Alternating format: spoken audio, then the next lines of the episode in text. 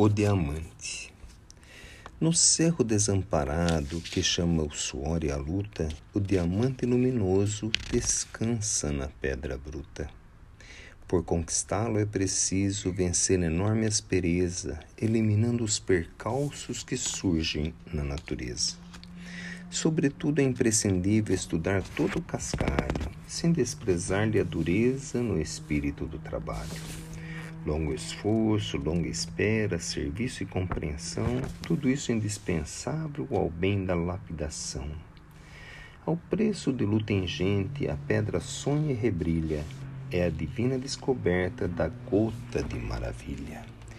Pouca gente lembrará que a joia de perfeição constitui a experiência dos átomos de carvão a princípio não passava de míseros fragmentos de carbono desprezível na força dos elementos. Nas grandes transformações, viveu obscura e ao léu, mas agora é flor de luz refletindo a luz do céu. Quem não vê na joia rara, sublimada e soberana, a história maravilhosa dos caminhos da humana?